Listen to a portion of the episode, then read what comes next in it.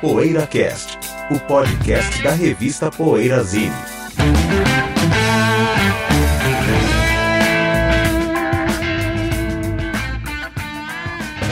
One threw a party in the county jail. The prison band was down, they began to wail. The band was jumping, night the joint began to swing. You should have heard the sing. Let's rock. Everybody, let's rock. Bom dia, boa tarde, boa noite. Olha o PoeiraCast chegando com o seu episódio número 339. Desta vez, inédito o fato. Não temos nosso mentor intelectual, não temos o nosso Leme, o nosso Paul Simon, o nosso Ian Anderson, o nosso. Enfim, não temos o cara que idealizou a poeira, cons- consequentemente o PoeiraCast e tudo mais, porque ele está num ofício é, muito nobre, que é o de ser papai 24 horas por dia. Vamos ficar sem ele durante alguns programas. É, temos uma mensagem dele que você vai ouvir já já, que ele gentilmente está gravando para nós. E por hora estamos aqui, eu, Ricardo Alpendre, José Damiano e, além mar, Sérgio Alpendre, que está lá em Lisboa. Então é um programa totalmente. Lembra quando o José, quem assiste o PoeiraCast, quem ouve o PoeiraCast da antiga, lembra quando o José gravava lá de Toronto? Pois é, agora Sérgio Alpendre está gravando lá de Lisboa. Fala lá, fala, fala de Lisboa, nosso enviado especial. Olá, pessoal. Estou do outro lado do Atlântico. Tá do lado certo? É, alguns dizem que sim. Legal. Então, ó, é, a gente vai primeiro pro nosso que andas ouvindo, como de praxe, né? E daqui a pouco a gente volta com o nosso tema do programa, que é o Elvis Presley nos 40 anos de sua morte, que para alguns não houve. O que, que, que você tá ouvindo, José? Ah, tenho ouvido bastante coisa recentemente, né? Um disco que eu reouvi recentemente foi o primeiro disco solo do Steve Howe, Beginning. Bom. E é muito bom, cara. Assim, ele tem uma faixa que é meia clássica, justamente a Beginning, né? Meia clássica, com cordas e tal. Uma suíte, né? Muito bonita. Mas a gente acho interessante também as composições. E a voz dele é sui generis, né? Ele- tipo daqueles cantores que é, tem aquela voz característica, não sei nem se canta bem ou canta mal, provavelmente canta mal, né? Mas tipo assim, tem um estilo como o Beto Guedes, o Neil Young, que a gente tem, aquela voz Lô Borges. é, né? Loborges, que não seja, que não é um. Os, sei lá, os técnicos diriam que não são grandes vozes, mas são vozes É. de muita É, o, personalidade, próprio, assim, o muito. próprio Chico, que acabou se dando muito bem como intérprete, é o compositor que eventualmente vai e canta, né? É, aquela história da interpretação da, da, da, da- da interpretação do, do autor, né? É. E ele, e bom, não precisa nem falar que tem aqueles solos de guitarras é, muito delicados, às vezes mais agressivos, meio flamenco, às vezes. Então, é um disco muito interessante, uma música chamada Austrália lá, que eu acho muito bonita.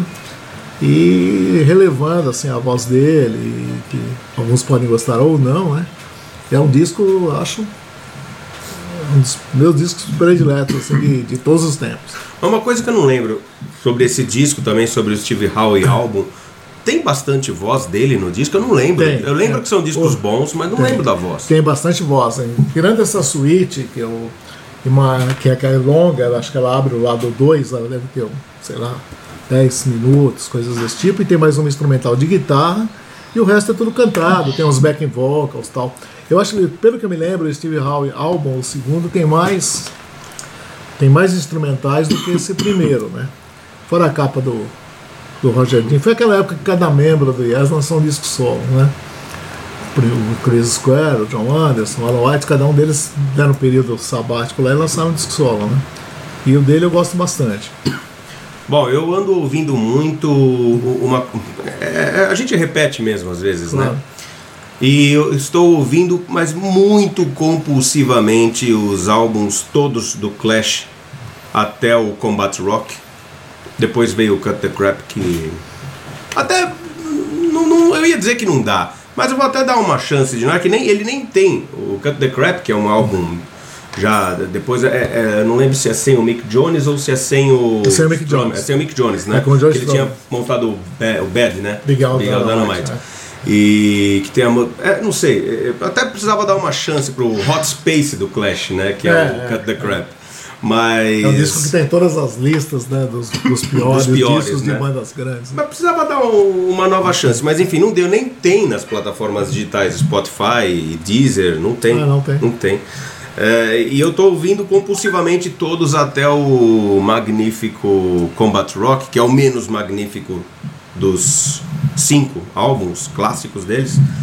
E sempre pra mim, sempre o melhor, melhor não, né? Mas, objetivamente não, mas o meu preferido sempre foi o Give 'Em Enough Rope, que eu conheci na fase, naquela fase que existia a locadora de CD.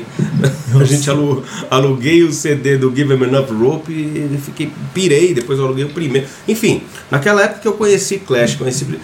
Talvez por, por questão afetiva é o meu preferido do Clash. Mas cheguei à, con- à conclusão de que é, é- é praticamente impossível você eleger objetivamente assim um melhor do Clash. Porque cada um dentro do estilo em que eles estão. Sandinista. É, o Sandinista é maravilhoso, com, com o agravante de que é triplo. Com o agravante de que é um álbum Você triplo. usou a palavra certa. Com o agravante. Não, porque assim, ó, o. Clash é uma banda que começou o primeiro disco é punk rock mesmo. primeiro é só punk no segundo disco já começa a abrir. Sabe, tem um pouquinho do, do- do- de umas coisas mais, Ska, mais world né? music, ska, por aqui, que é o que acontecia na Inglaterra. É. Aí o, o London College é mais bagunçado. Ah, E o, e o Sandinista? O Sandinista é uma, é uma zoeira sem limites. É uma coisa é, que é, para mim deve ser o retrato do que era e é, a partir dali principalmente, é, Londres, que é a coisa mais cosmopolita do mundo. O Sandinista é uma coisa mais. uma- talvez o disco mais cosmopolita que possa existir, assim, dentro da música pop, né, em inglês. Que é uma coisa muito É diversificada, muito diversificada. E as composições é incrível, é muito inspirado, muito inspirado. Mas enfim, assunto Clash encerrado. Pode ir lá, o Terra Arrasada. Ah, eu só queria, eu só queria ainda não encerrar o assunto Clash para dizer que o Sandinista na época teve aquela, aquele golpe do, de marketing né, do Clash de lançar um triplo com o preço de um disco, né? É. ah, é verdade. E, e de fato não tem um, uma faixa que seja é, mais fraca no Sandinista. Eu adoro o disco inteiro, de cabo a rabo. Embora lá no lado 6, finalzinho do álbum, tem algumas coisas assim, tipo Career Opportunities, tem uma versão dessa música com criancinhas cantando. E tem uma, um remix de uma É. outra música que tinha no disco, assim, então tem umas, umas brincadeiras no final do disco. Mas realmente nada é supérfluo. Até a música com as criancinhas cantando eu acho demais, cara. É, é um triplo que. É um triplo curto, né? Os, cada disco é curtinho, pelo que eu lembro. Tem Não, um pouco não. mais de meia hora. Não, não me lembro, eh, pelo que eu me lembro, não é isso não, ele até é longo. O London Calling que é meio curto, né? Ele coube em dois CDs, Ah, é? né? Em dois CDs. Dois CDs, É, em o, dois CDs. o Sandinista saiu em dois CDs, né? Sandinista. é. É, então- Mas não é tão curto É. assim, não. Se não me engano, dá uma média de quase 50 minutos por álbum, por LP. Bom, a Nossa. conferir. A A conferir, conferir. a conferir. A conferir. Eu acho que não dá 50, mas a conferir. Não, mas é, é, mas a- de quase, quase Quase. 50. Mas a conferir. Então, intervalinho. Posso falar o que não ouvindo? falou que tá ouvindo. Ah, você vai falar, desculpa. É engraçado, existe um preconceito aí, um- uma. Não. Ô, Sérgio- contra quem tá de fora. É, três horas pra gente montar o equipamento pra você participar e ele te corta. É, eu tô ouvindo um, um guitarrista húngaro chamado Gabor Zabo, que foi uma influência para o Santana, inclusive. E o Santana chegou a gravar no, no- no final da, da, da- Caramba, agora fugiu o nome. Da, Black da Magic Gypsy Woman. King lá. Black Gypsy- Magic Woman. Gypsy Queen. Black Magic Ele Woman. chegou a gravar King. no final de. Oi? Black Magic Woman. Black Magic Woman, isso. Ele chegou a, em homenagem ao Gabor Zabo. E eu tô ouvindo o disco dele de 68 chamado Dreams, que do, dos que eu escutei é o mais legal. Assim, eu achei muito bonito esse disco. É, os outros discos já são mais irregulares. Bacanale, tem os discos ali, o In the Sky and Diamonds, que é um ano antes, mas são todos legais, assim. Mas o, o Dreams eu achei acima do, dos outros. Assim, um grande, grande disco mesmo. Assim.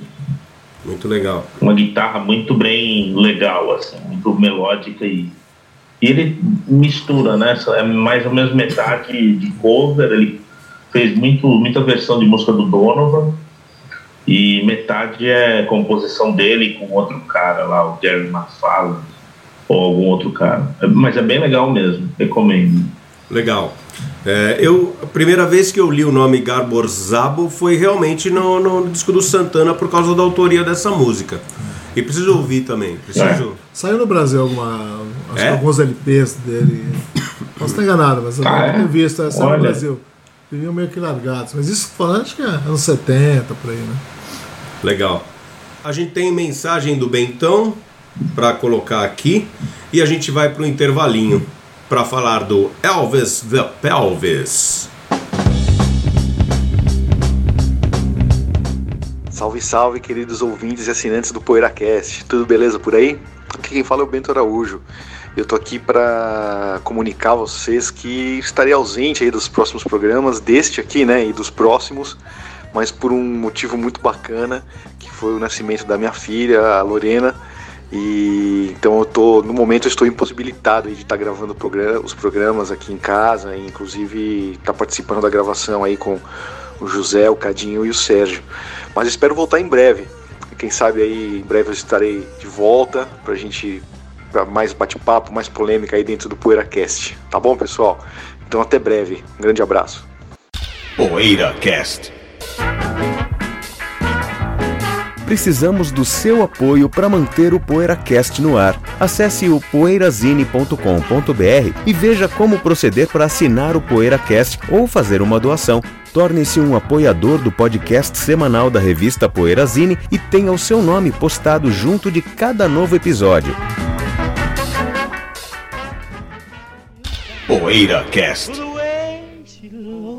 Hold it, fellas. That don't move me. Let's get real, real gone for a change. Well, I woke up this morning and I looked out the door.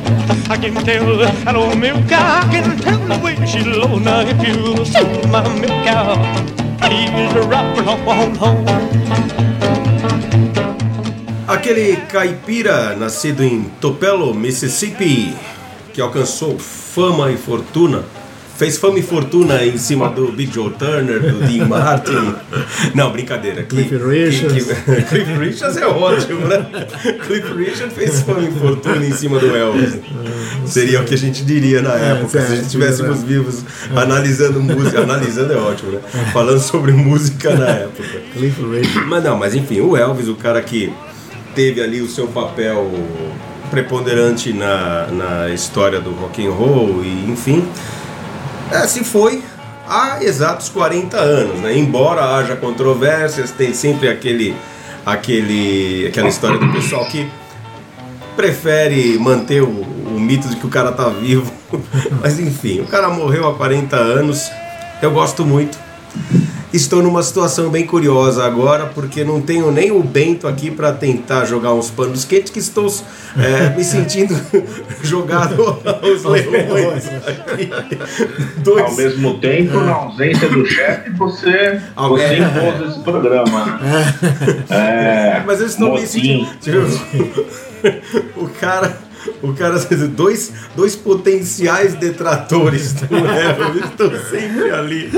Não, não, é, não acho Afinal, não, ruim, assim. de, fa de fato não são detratores é. do, do, do rei do rock and roll, mas... É. Eu não acho ele tão. Eu tô me sentindo Lúcio de Castro aqui. é verdade. É. João, João, João, levanta João.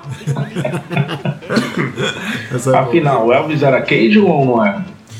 Essa história do Elvis era Cajun que a gente fala até agora, até, até hoje, é porque no filme Commitments, um, um, uma, um grupo de caras que vão para uma audição do que seria para formar a banda que acabou rolando The Commitments, os caras chegaram lá e tocando música Cajun do Louisiana e dizendo que Elvis era Cajun, ele foi obrigado a se mudar para Memphis, que ele era do Louisiana, enfim. Mas ele se mudou com 12, 13 Não, mas anos. ele se mudou do, do Mississippi, não de New Orleans. Ah, ele se ah, mudou tá, do Mississippi para Memphis com, com uma idade assim, adolescente, ou criança ou adolescente, não sei. Aquela. É, é eu não sou desses caras assim, nerds de história, né? Do, do- mas, por exemplo, aquela série Sun Records, da qual eu já falei algumas vezes aqui no programa, mostra no primeiro episódio o Elvis ali num subúrbio de Memphis, ainda adolescente, coisa de três anos antes dele ir tentar a sorte na Sun Records, né? E assim, já morava, já, já era aspirante a cantor. E quando rolou esse negócio de ele, dele ir gravar, de ele gravar disco, aquele 78 RPM, pra mãe dele, é, usando um mecanismo que, a, que o estúdio Memphis Recording Service oferecia, grave seu próprio disco aqui por 3,98, né? O, Elvis foi pra lá e, e, assim, especula-se que ele já foi na esperança de ser descoberto pela gravadora. E não tinha, não tinha, acho que ele se sentiu meio comedido, não tinha muita coragem de tentar, ah, como quem gravava uma demo mesmo, como quem queria mostrar um material, ele foi com a desculpa de que queria, quer dizer, é uma especulação de alguns historiadores, né, de que ele tenha feito isso já na esperança de As ser músicas descoberto. desse acetato é- são quais mesmo? É, o primeiro é My Happiness e o lado B, qual que é? O lado B é é uma música que ele até veio a gravar depois pela RCA, que é That's When Your Heartaches Begin. Du- São duas baladas, duas baladas assim bem bem conhecidas do cancioneiro americano. E ali realmente não aconteceu nada, embora aquela secretária do, do Sam Phillips já tenha anotado ali, oh, good ballad singer, né? Vamos segurar o contato. Mas influenciada muito talvez pelo visual do Elvis, né? Assim, porque. Não, pelo, pelo porque realmente você percebe, você percebe que ele já sabia que ele que tinha ali o embrião de um bom cantor. Já percebe, lógico, o vi- claro que o visual conta, né? Ah, Claro, o se- é claro que o visual Se conta. Roy Orbison, não sei se ela teria essa mesma. Eu acho que sim. Não, não, porque se é o Roy Orbison, a, a, a- voz do Roy Orbison também impressiona muito. É. Talvez, é, se é o Roy Orbison, eu acredito que também sim, viu? Eu acredito que também sim, porque Tomara. a voz impressionaria. E a Sun Records não era a típica gravadora, não era a Columbia, não era. Sim, é verdade. Sei lá, não era a Capitol. Não, não posso nem dizer o que, que essas gravadoras eram eh, só pela imagem, né? Também. Mas a Sun Records era outra coisa. O Sam Phillips ele gostava mesmo é da música. Ele. Jerry Lewis, Jerry Lee, não, Jerry Lewis, não, Jerry Lee Lewis também não era. Carl Perkins não era bonitão e o cara investiu bastante no Carl Perkins, sabe? É, enfim, aí o, na segunda vez, alguns meses depois, mais ou menos meio ano depois, quando Elvis voltou para gravar um segundo acetato, aí que realmente deu mais certo esse, se é que foi um plano dele mesmo, aí que deu mais certo e ele foi realmente chamado de volta para Sun Records para começar a gravar tal. O que, que impressionou parece que foi a, a, a gravação de That's Alright Mama, né? Que é o que impressionou o Sam Phillips. Até então ele, não- É. ele teria tentado outras, Ele tava outro tipo de ali, canção e é. não teria dado certo. né? E- então, e, e uma coisa que eu, Eu já acho. li, se não me engano, do Colin. Scott ou do Hank Davis, caras que realmente são experts, são experts né, da Sun Records, que a sessão ia. A sessão de gravação do Elvis, embora o Sam Phillips tivesse bastante. Assim, tivesse toda a vontade do mundo, porque ele sabia que tinha alguma coisa muito interessante ali, no Elvis. O o Elvis, a sessão estava indo, assim, e o Elvis começando até a ficar preocupado, porque a sessão estava indo embora e ele não conseguia emplacar nenhuma das baladas que ele sabia, não, é, não era compositor, ba- baladas que ele tinha no repertório dele, né? E aí no intervalo entre duas músicas, ele começou a tocar That's Alright de uma maneira talvez, talvez descompromissada mesmo, é, só brincando, curtindo, e os caras começaram a tocar junto.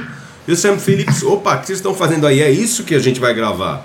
E aí, beleza, voltem a fazer, voltem a tocar essa música na levada que vocês estão levando e vamos gravar. E aí começou a história do, do que veio a se chamar Rockabilly, principalmente por causa dessa gravação, né?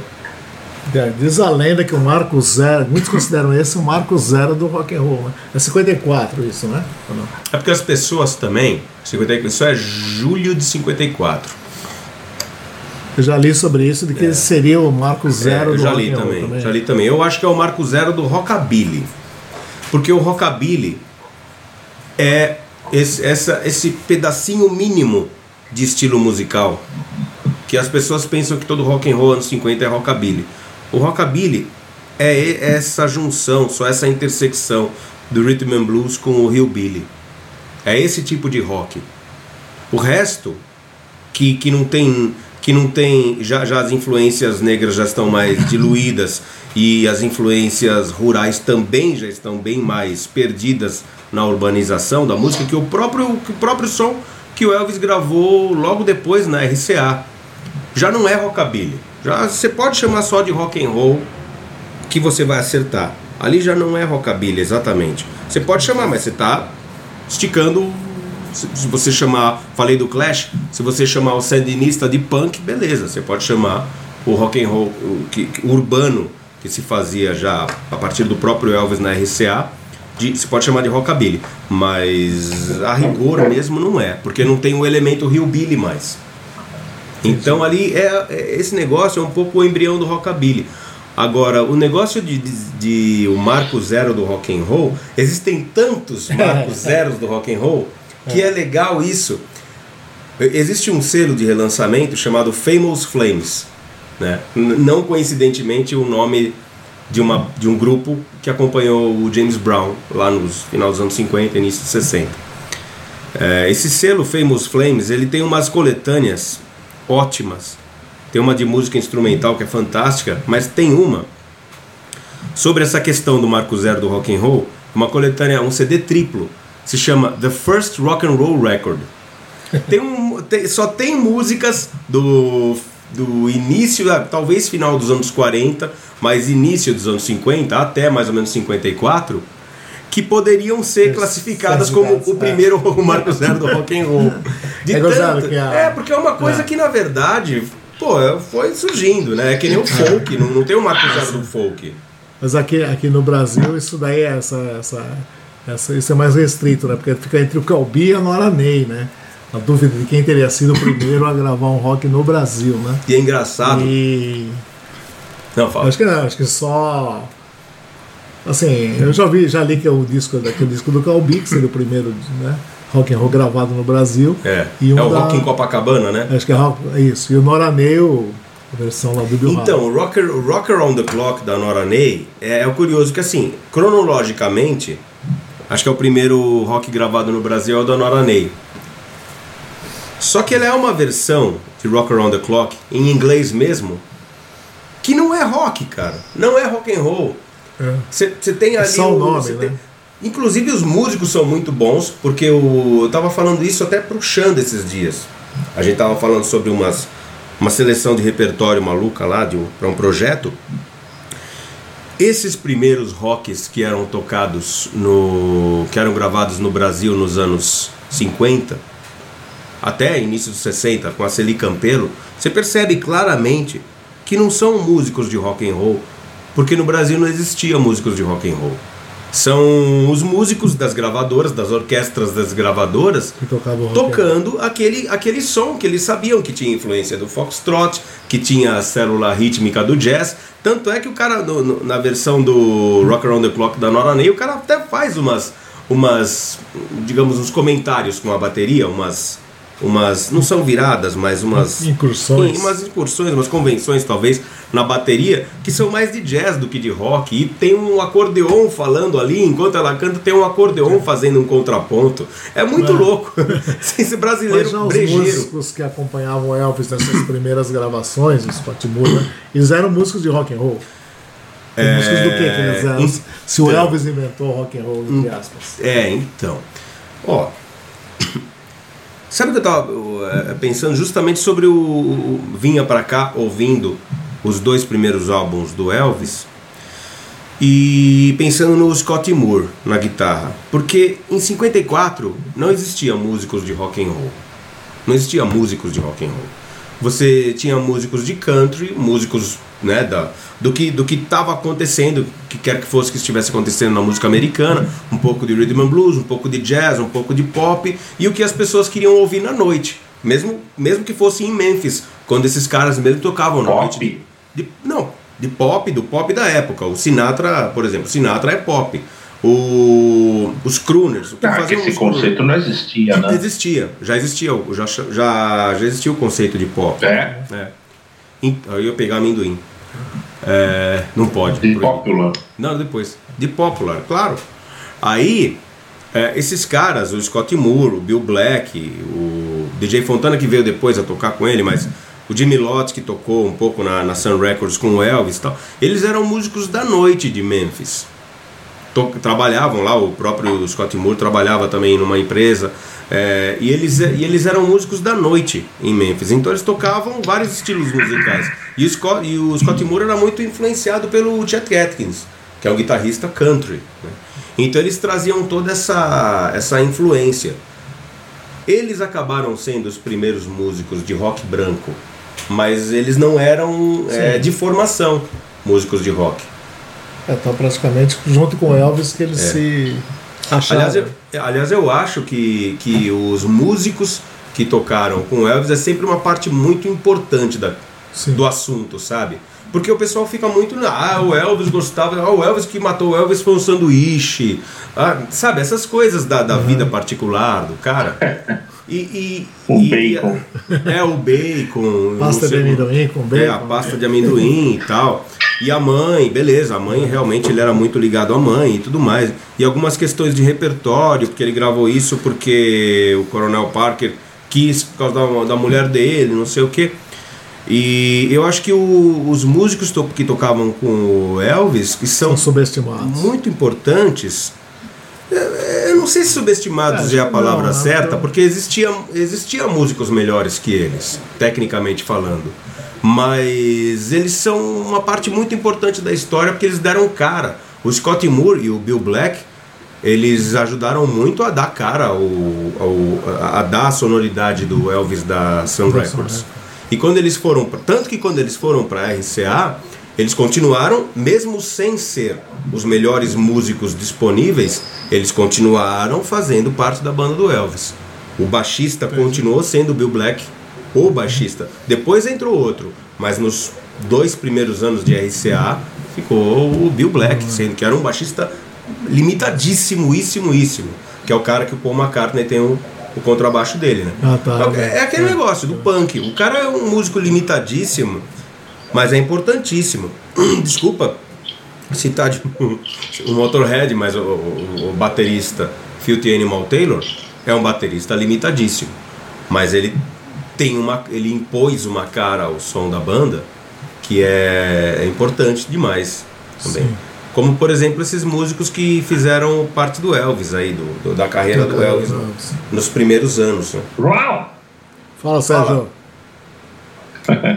Não, eu, eu entendi que o, o aniversário da morte é só um pretexto para falar do Elvis mesmo. né? É para ter um Mas eu queria sobre- entender é, o que que esse o que que significa hoje esse essa celebração de 40 anos está rolando muita coisa lá fora em Graceland sei lá o que que tá tem alguma comoção especial você sabe Cadinho? Bom, é, a gente sabe que existe aquelas, aquelas espécie de romarias, né? Tá todo, É, bom, todo sim, ano, tem, no todo 16 de dezembro. É. Inclusive tem brasileiros que vão todo ano É. no- nesse período aqui, nessa semana Só da morte do Elvis, para peregrinação ali. Mas É. você sabe que a. Assim, pegando esse gancho do, do, do, do Sérgio, para falar um pouco do mito, né? Que, porque o Elvis, para mim, assim, ele indiscutivelmente é um, é um cara. É um mito, assim, no sentido de. Eu costumo dizer, assim, a Cadinho vai reclamar, mas, por exemplo, que a figura dele é mais importante que a obra. Assim, é, pro grande, pro grande público, É, né? não, pro- é, Não, porque assim, não, tipo pro- assim, daqui a 100 anos você pode lembrar, que, por exemplo, da Madonna. Vai lembrar da Madonna. Existia uma cantora pop, mas você Uhum. não vai lembrar, possivelmente, dos discos da Madonna, assim. Tipo, Mas- olha, teve aquele. Como você é diferente do Bob Dylan, dos Beatles, ou Não, do, não do Frank acho. Zappa, você vai lembrar. acho. Você vai lembrar da obra daqui a 100 anos. Mas você vai lembrar de umas figuras míticas, né? Não, não tô, não tô comparando Não, mas acho- Madonna. Tô só mais ou Não, menos querendo pô. situar o que eu acho. O que eu acho, Acho é que é isso igual, que você né? está dizendo Eu vale, acho- vale para todos os artistas.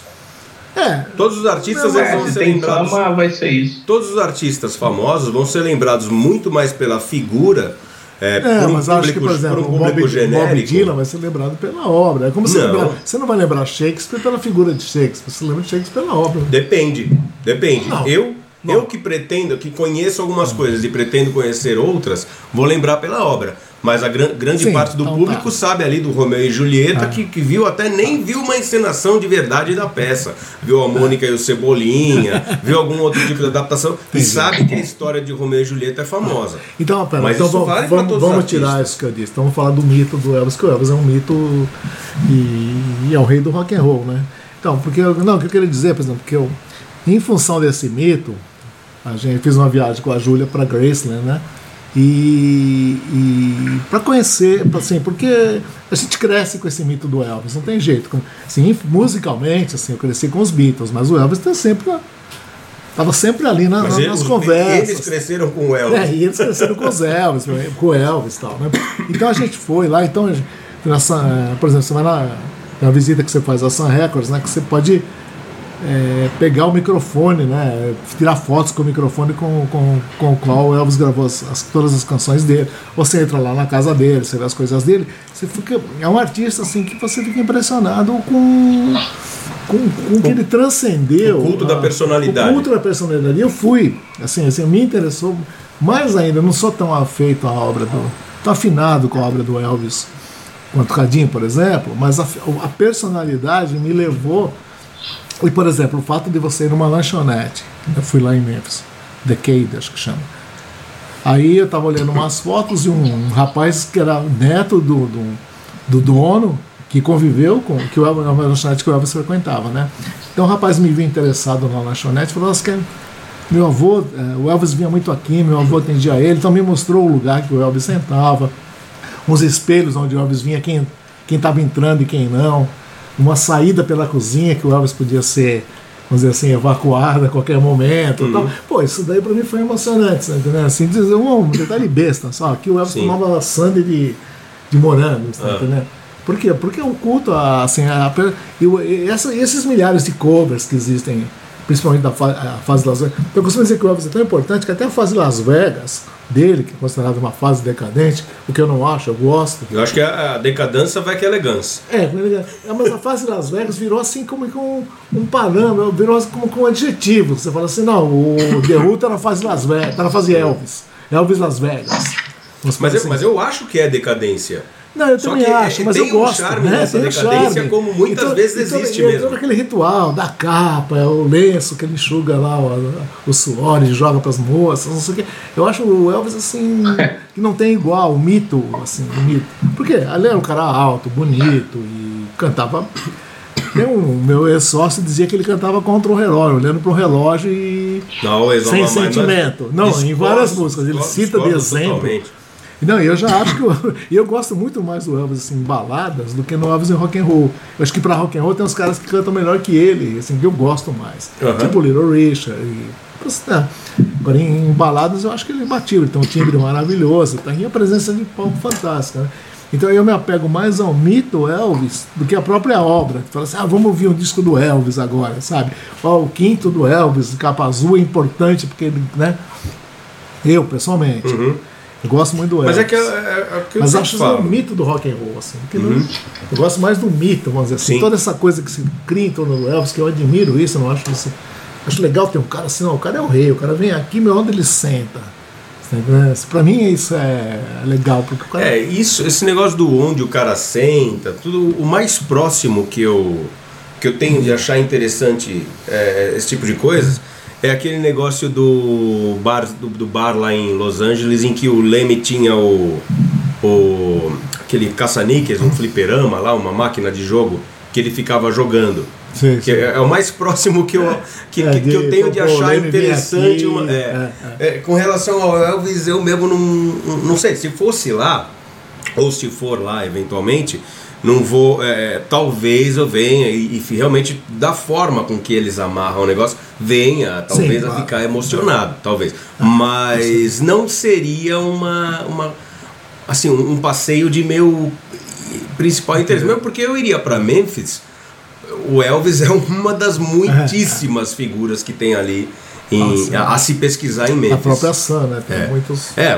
outros artistas da Sun, é, os artistas da Stax, é, gente que passou por Memphis e nem passou pela Sun, pela Stax também, né? De, de blues. É. Você vê aquele, por exemplo, lá na- no estúdio da Summer, tem o piano lá do Million Dollar Quartet. né? Então tem uma foto na parede dos Sim, quatro sim. e tem o Naquele piano, piano, ali é, embaixo, é. né?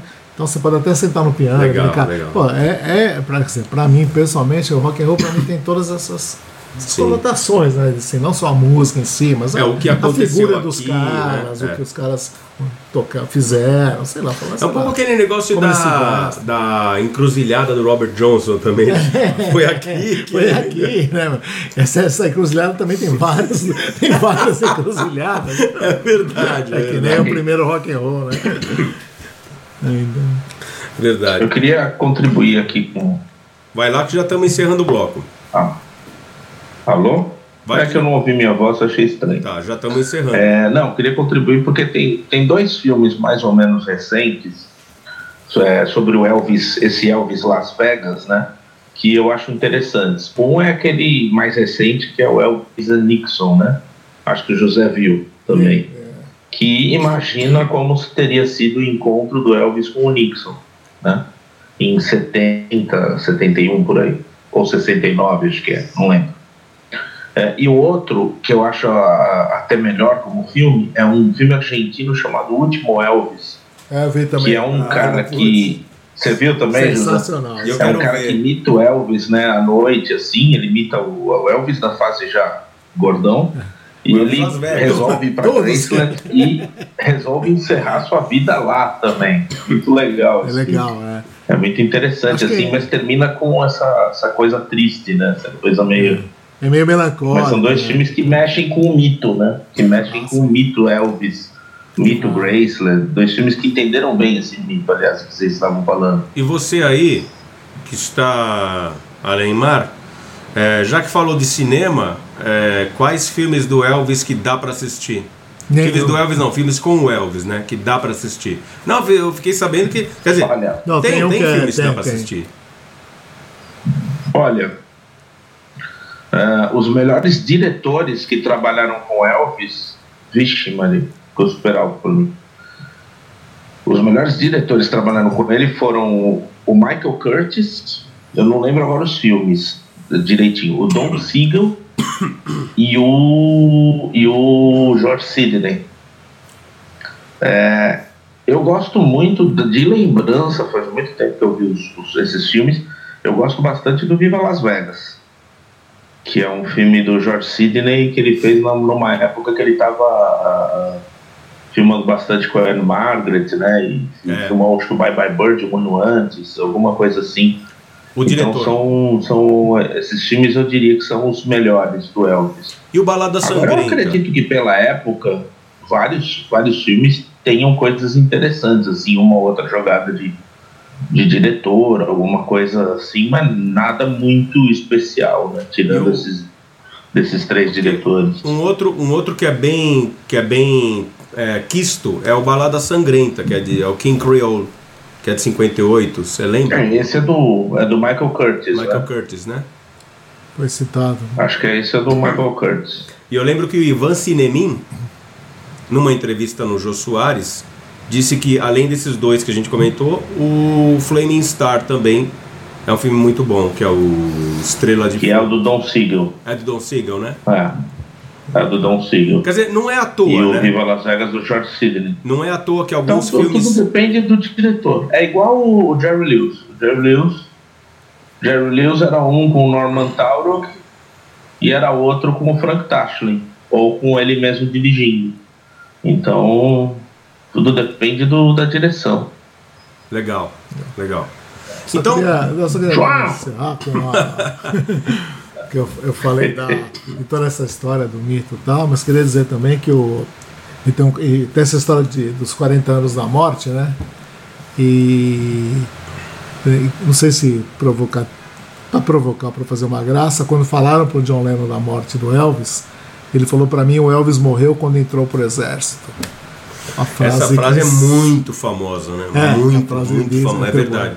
E eu acho que ela assim, ela é uma frase muito Tô emblemática. frase só, não ela é uma, fla- uma frase muito emblemática também, que é essa coisa do, do rock and roll, porque na verdade, quando o Elvis foi pro exército, não existia ainda essa, essa cultura do, do roqueiro, do rock and roll, sabe?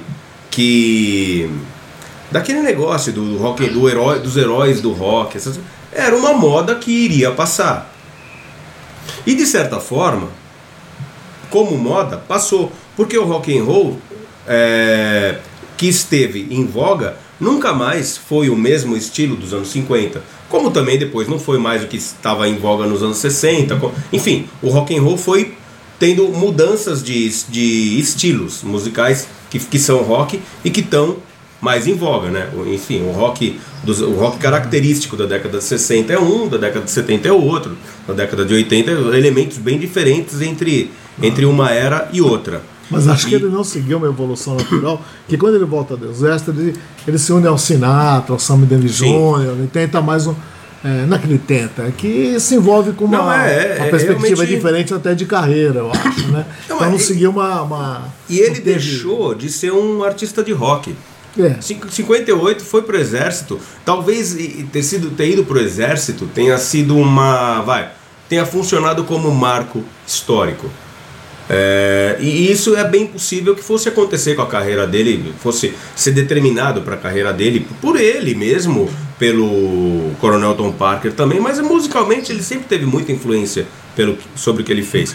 Ele, a, a influência principal dele, além, claro, da música negra, também era esses grandes crooners. Né? O Dean Martin, ele queria ser o Dean Martin quando ele começou a cantar. Então, era um caminho natural para o Elvis também largar o rock ou deixar de ser um artista só de rock, como o Roberto Carlos acabou fazendo. é, mas o Roberto, na verdade, foi uma coisa mais assim de. Assim, ele pulou fora, deixou os caras se naufra- naufragarem, né? Pulou fora da, Da Jovem Guarda. da Jovem Do Guarda. é. É, se ele começou com um programa à noite na Record, mudou mais romântico, participou Tá. do Festival de São Remo e tal. É. E a Vanderlei e o Erasmo tentaram tocar um barco que estava afundando e afundaram. Tem, ele foi esperto, deixou Tá. os caras lá, mas ele deu uma guinada, mas não, ele, ele não conseguiu. Eu sei que eu sempre falo, né, que a Tropicália deu a guinada que a Jovem Guarda não deu. É. Ah, A Jovem Guarda era para dar essa guinada Uhum. se tivesse artistas mais, vamos dizer assim, capazes intelectualmente, talvez. Como na, na Ingla- na Inglaterra, os Pink Floyd, as bandas, o próprio Beatles, que faziam É. um rock mais simples, deram uma guinada. Se sofisticaram a partir de 66, 67. A Jovem Guarda não conseguiu. Jair Adriano, Vanderlei Cardoso, esses caras não tiveram. É verdade, é verdade. E o Roberto, o que, que ele fez? Ele pulou fora para um gênero mais seguro.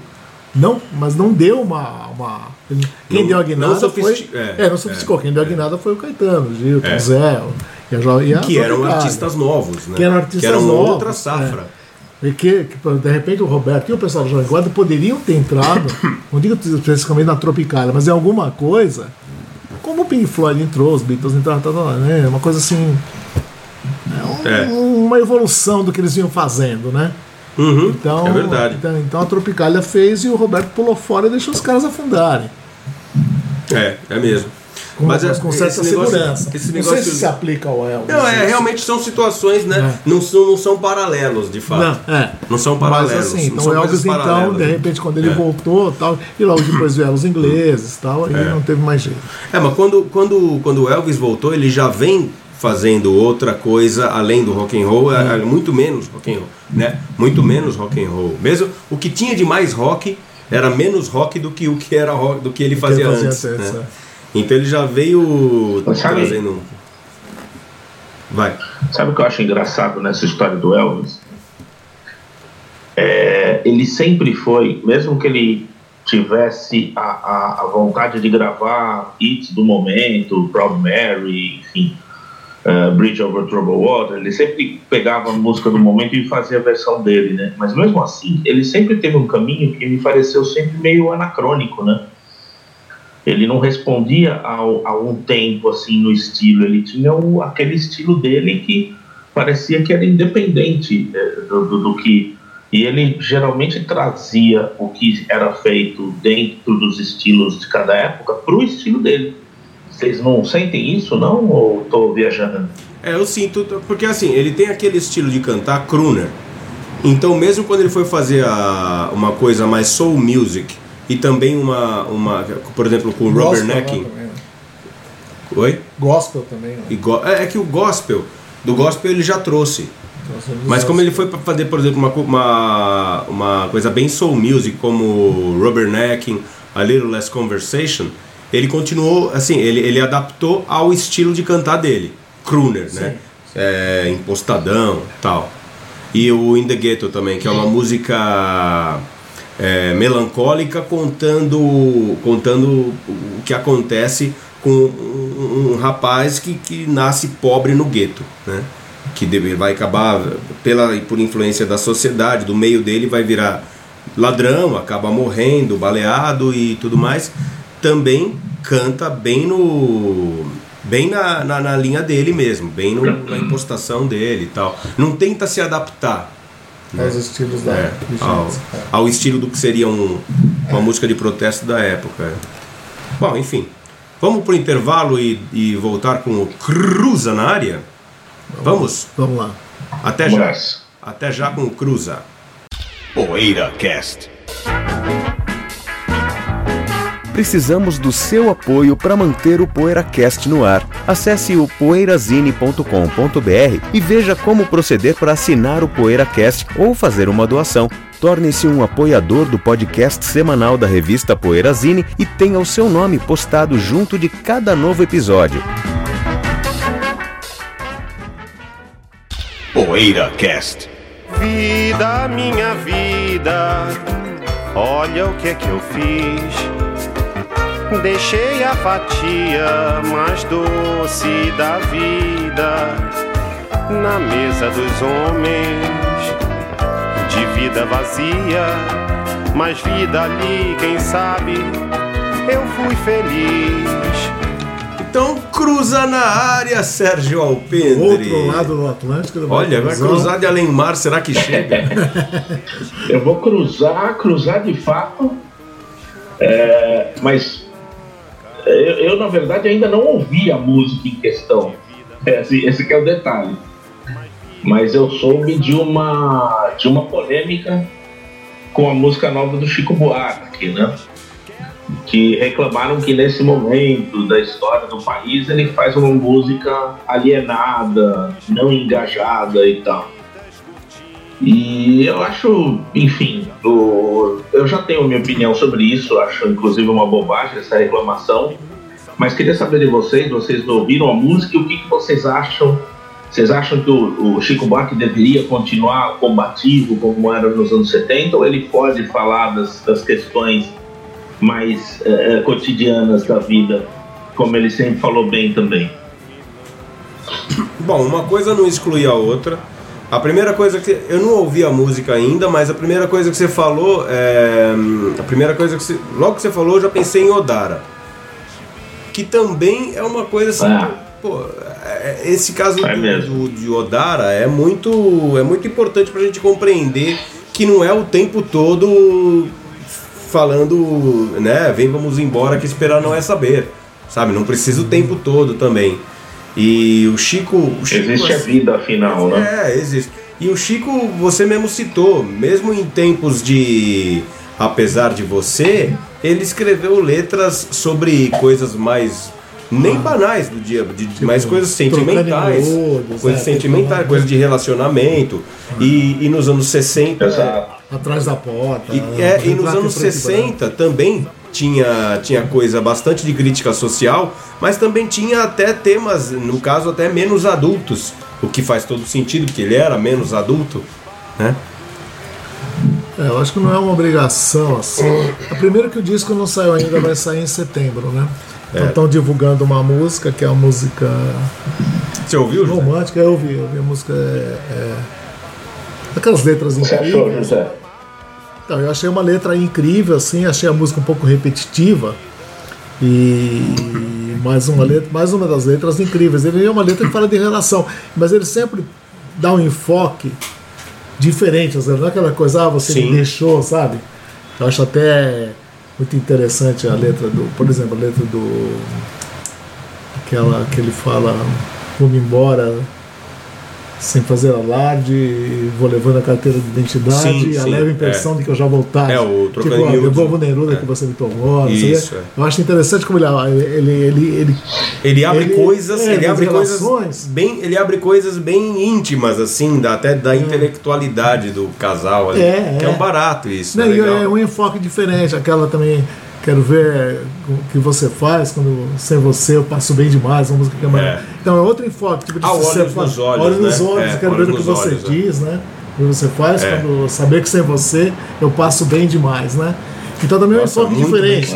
É, não é aquela coisa, não, cara, separei, tô chorando, sabe? Uhum. Então, é impressionante, se você reparar nas letras, ele sempre tem um enfoque diferente, assim, pouco, pouco que ninguém tenha visto, ou que pouco foi, foi visto, né? E nessa música também, né? Fala de, de, de É separação. porque o pessoal tal. pega também. é, eu, eu, particularmente, eu acho que ele, como artista, é legal ele mostrar a sua ideologia, como ele sempre fez, mas eu, no lugar dele, eu não me associaria, eu não associaria tanto a minha imagem a figuras da política. Seja quem for, seja um, seja de um lado da, da corda, seja do outro. É, eu não associaria a minha imagem a tanto assim a figuras, a, a políticos. Agora, a ideologia eu acho que ele tem mais é que levar mesmo, ser um cara combativo. Agora, eu acho que o problema é o, é o Chico ficar muito tempo sem compor, né? É, Esse que é o ele- problema.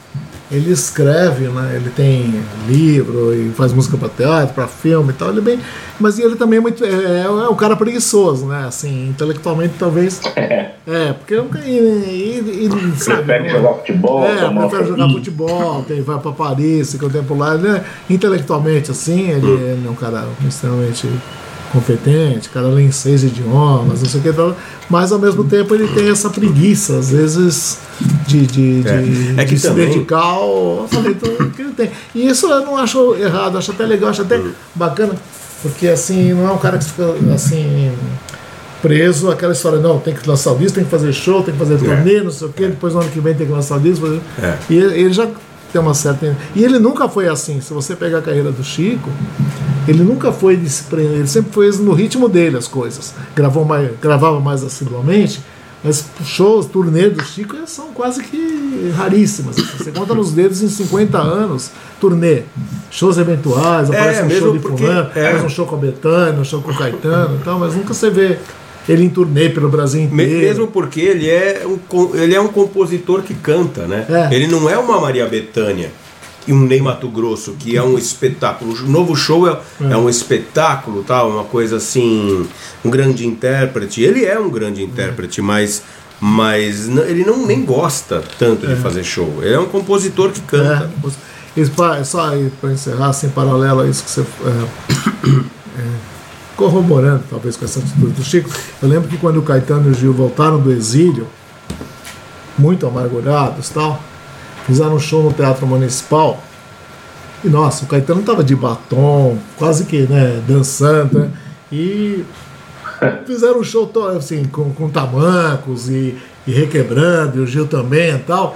E fizeram um show que até a própria esquerda cobrou. Falou, pô, vocês deviam voltar xingando os caras, né? Xingando os militares, alguma coisa desse tipo, assim. E eles fizeram um perceberam? show com influência do que eles tinham visto em Londres, talvez dos Rolling Stones, aí de White e tal, e músicos ingleses, essas posturas de palco de glam rock e tal, incorporadas, obviamente, ao repertório deles e à música brasileira. Mas não foi um show agressivo. Pelo contrário, foi um show até que chocou por uma questão de costumes, tá? mas não foi um show agressivo. Então são grandes artistas que, aí, de repente, Caetano pode, fez Podres Poderes, mas mais adiante fez Podres Poderes, que é uma música mais incisiva, assim, chocante até, né? Então, assim, acho que são os caras que não tem que se cobrar nada, assim, deixar os caras fazerem. É, que, é. o- que a obra dos É, caras. claro. É, a obra dos caras é tão assim. Maravilhosa que não tem que. Ah, tem que falar disso, tem que falar daquilo. O cara faz o que ele quiser. Sim, sim. Normalmente faz com bom gosto e faz com Não, qualidade. geralmente né? sim, né? Geralmente sim. Esses caras. né? Bom, então É esse- isso. este programa ficou bem longo, ó. que- É difícil, Quem a gente diria, tava né, um- sem o mestre e gravamos o programa. Nossa Senhora. Enfim, a gente vai ficando por aqui. A semana que vem a gente tem mais um encontro com o Poeira Cast. Um abração e até lá. Poeira Cast.